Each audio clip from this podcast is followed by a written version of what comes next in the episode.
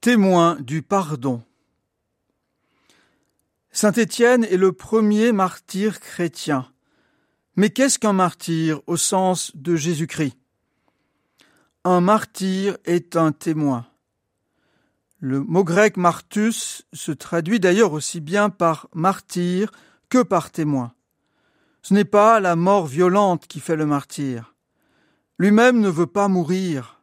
Il ne recherche pas la mort. Il veut vivre mais pas n'importe comment. La fidélité dans le témoignage rendu au Christ le pousse à tout donner jusqu'à sa propre vie pour lui. Mais qu'est-ce que témoigner du Christ jusqu'au bout, sinon rester fermement uni à lui? Voilà ce qu'atteste avec force la vision d'Étienne juste avant qu'il ne soit lapidé. Il voit, dit-il, Jésus dans la gloire. Et qu'est-ce que rester uni au Christ, sinon communier au sentiment du Christ en sa passion? Ainsi, au Père pardonne-leur, ils ne savent pas ce qu'ils font. Du Christ en croix. Et répondre le Seigneur ne, le, ne leur compte pas ce péché d'Étienne agonisant. Avec le pardon, nous tenons le cœur vivant de l'enseignement de Jésus.